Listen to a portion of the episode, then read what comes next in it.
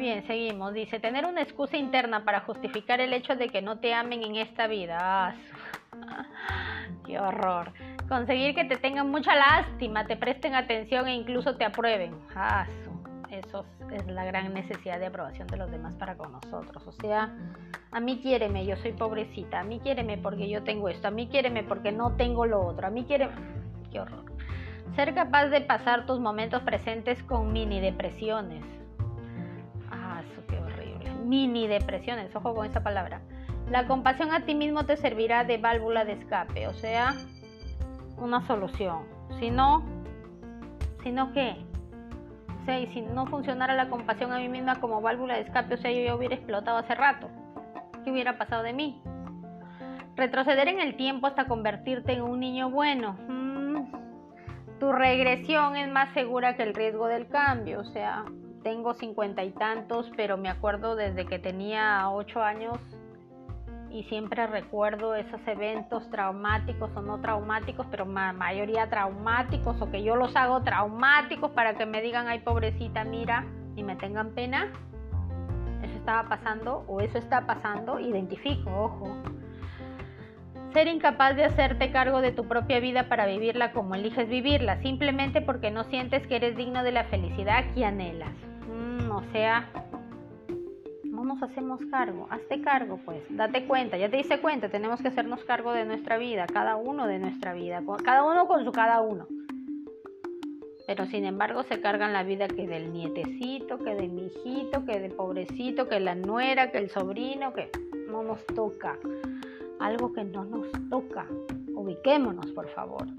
Es más fácil o menos arriesgado echarte, echarte que tratar de elevarte. Ah, claro, es más fácil echarnos, pero para avanzar, para caminar, para crecer, para desarrollarnos, ¿qué?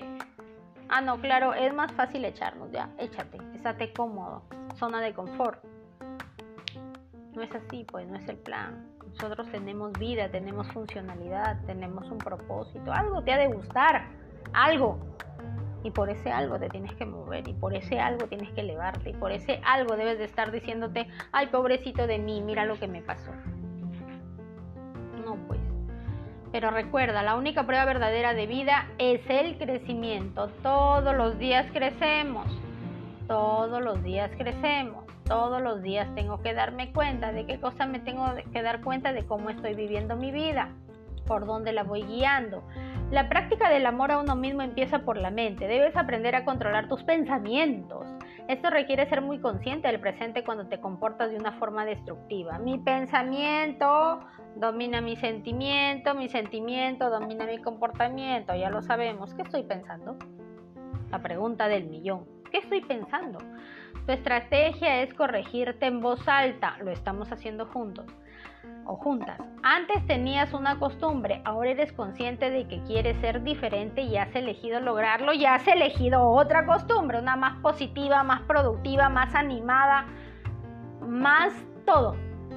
Y eso está bien, porque me di cuenta y si no me hubiera dado cuenta no hubiera cambiado o no hubiera generado un cierto grado de cambio, chiquito aunque sea.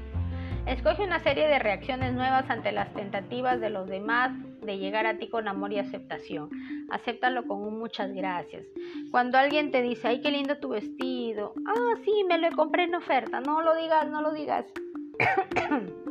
¿Y qué tengo que decir? Gracias.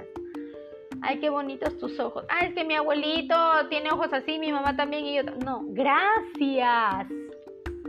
Gracias. Tan fácil gracias, estoy aceptando que me dijeron algo bonito, no porque me lo compré en oferta, no porque lo heredé, no porque me lo regalaron, no porque estaba por ahí, no, acéptalo, te lo mereces, vale la pena, no, pero prefieres aceptar todo lo horrible luego.